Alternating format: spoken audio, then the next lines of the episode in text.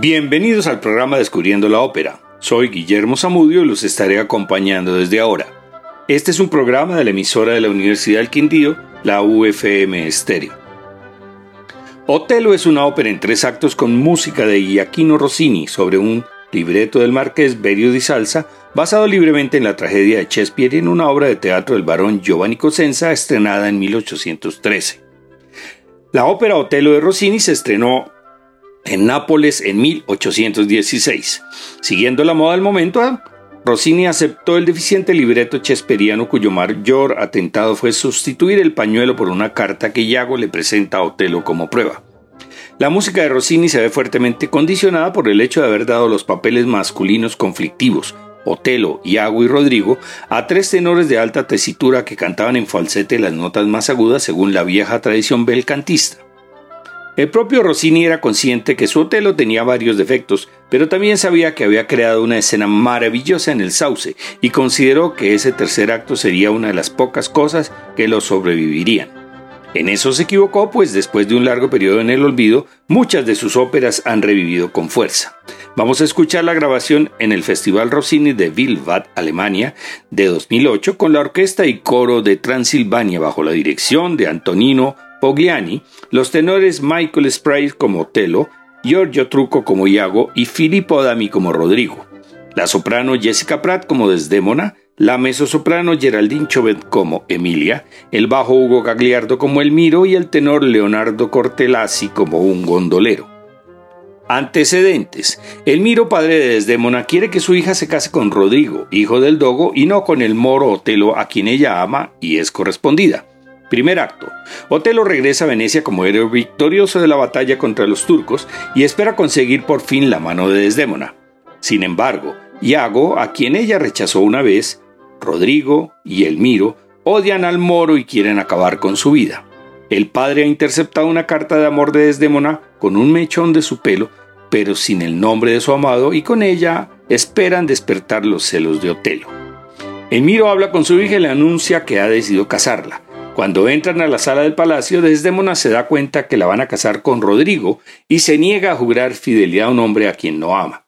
Llega Otelo y exige la mano de Desdémona porque ella le ha jurado amor, lo cual la joven confirma. Elmiro se lleva a su hija mientras Otelo y Rodrigo se amenazan. De este primer acto escucharemos el coro cantando Viva Otelo, después el dúo entre Emilia y Desdémona y finalmente el concertante de los personajes principales y el coro.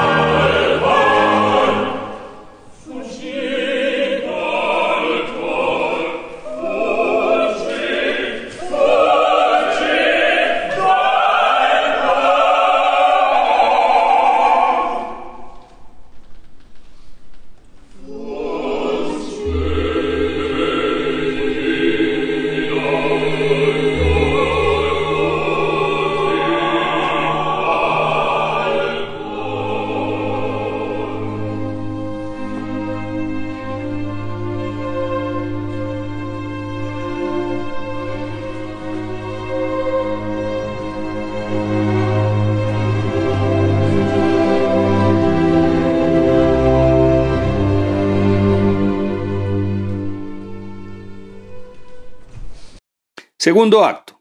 Desdémona solo se considera prometida de Otelo, pero él está celoso pues piensa que ella prefiere a Rodrigo.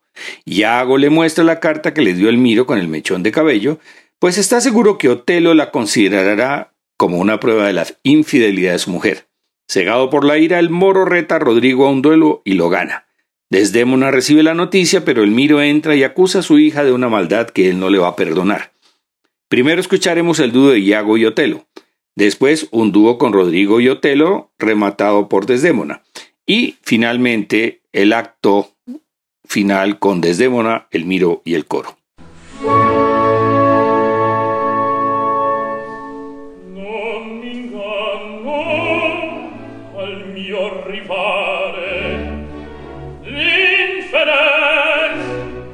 L'inferer La sua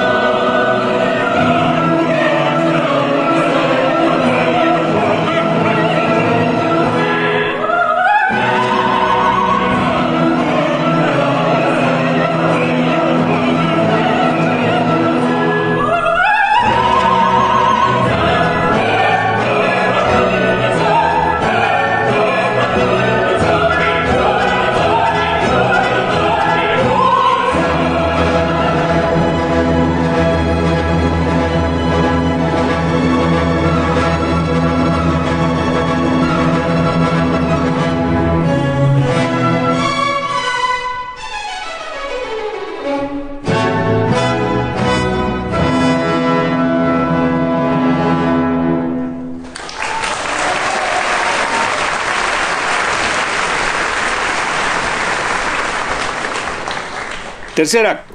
Desdémona le revela a Emilia que está inquieta mientras escucha el canto de un gondolero. Su canto le recuerda a una amiga muerta y eso la lleva a cantar la canción del sauce acompañado por el arpa. Desdémona tiene un presentimiento de muerte y quiere que Otelo la venga a ver antes de morirse y se duerme. Durante una tormenta, Otelo entra al dormitorio de Desdémona y le dice que Yago ha matado a Rodrigo. Ella se da cuenta en ese momento de las intrigas de Iago, pero Otelo piensa que está llorando por Rodrigo y la apuñala en un arrebato de celos. Llega un servidor de Otelo y le cuenta que Rodrigo ha matado a Iago, quien confesó su intriga antes de morir. Entran en la habitación Rodrigo, Elmiro y el Dogo, quienes han levantado las sanciones a Otelo y los obstáculos que le impedían la boda con Desdémona. Otelo se da cuenta de su tremendo error, se apuñala a sí mismo y cae junto al cuerpo de su amada. Escuchemos primero la canción del gondolero, luego la canción del sauce de Desdémona con el acompañamiento de arpa y flauta, y terminamos cuando Otelo asesina a su esposa y luego se mata. Dicen los entendidos que Verdi no pudo igualar la canción del sauce de Rossini.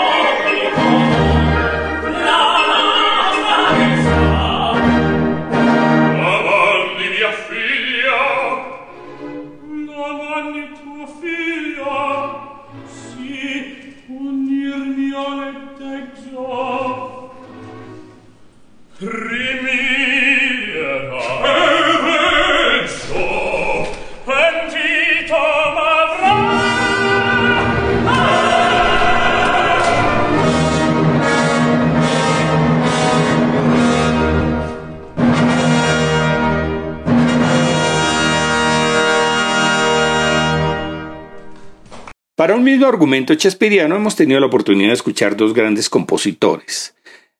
Rossini de 1816 y el último Verdi de 1817 que pudimos escuchar en el último programa de junio. Una diferencia de 71 años en la historia de la ópera.